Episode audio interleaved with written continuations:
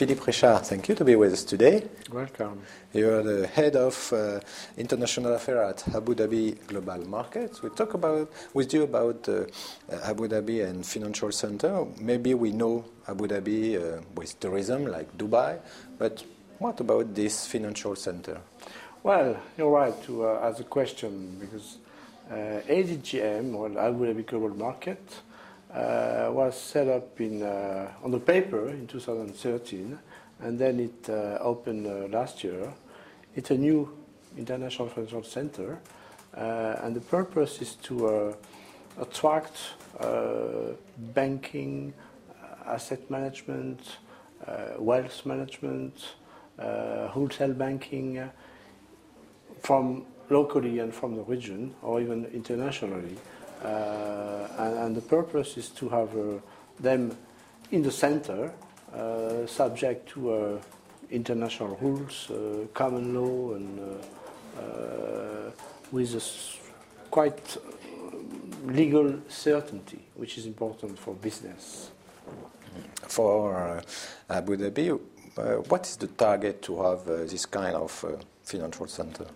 Well, uh, the uh, Emirati government uh, has a long-term view.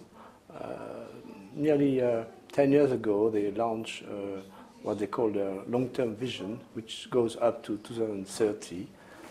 it's a very long-term vision, and the purpose is really to diversify the economy.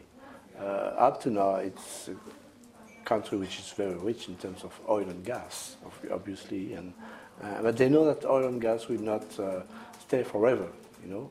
Uh, so they decided several years ago to diversify the economy towards financial services and non-financial services.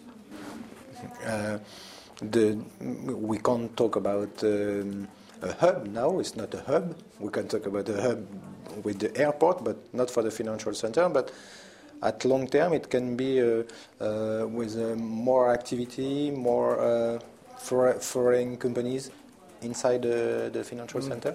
I, think we could talk about a hub, you know, a mm-hmm. financial uh, hub for uh, the local economy. I mean, the Abu Dhabi uh, Emirate, even the uh, uh, United Emirates as a whole.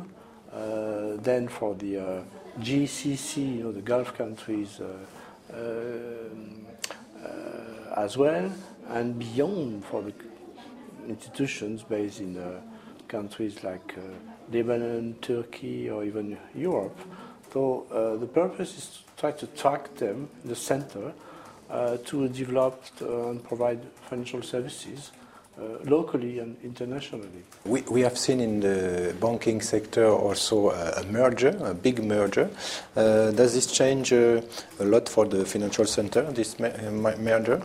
Well, certainly uh, it will have an impact uh, because this merge of, of big banks, uh, well, don't take place in the financial center as such, but they take place mainland, and that will have an impact. Uh, having said that, well, we are happy to welcome these banks on board, and uh, we are having discussion with them uh, to host, hopefully, uh, NBAD, First Gulf Bank and, and other banks, uh, and they will come either through uh, subsidiaries or branches. I think it's important to know that uh, this International Financial Center is dedicated to local interest. We want to stay anchored in the local economy, but also to, to uh, international interests. This is why you're also open to uh, Europe and uh, other countries. Uh, what will be the, the perspective for the financial uh, in Abu Dhabi? Well, I think the perspectives are quite good. Uh, up to now, we have not authorized that many uh, institutions because we are prudent. We do that step by step. Uh, but when you look at the pipeline, uh, and I cannot give you any name, of course, it's quite positive. What I can say that up to now, we have authorized well-known names like the Australian bank Macquarie, uh, which is one of the largest Australian banks, uh, and uh, Aberdeen Asset Managers, coming from UK, Scotland.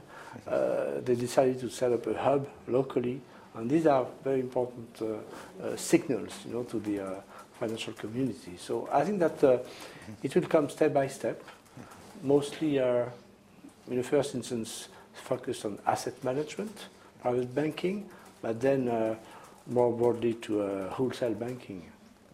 Thank you, Philippe Richard, to have You're been with welcome. us today. It's a pleasure.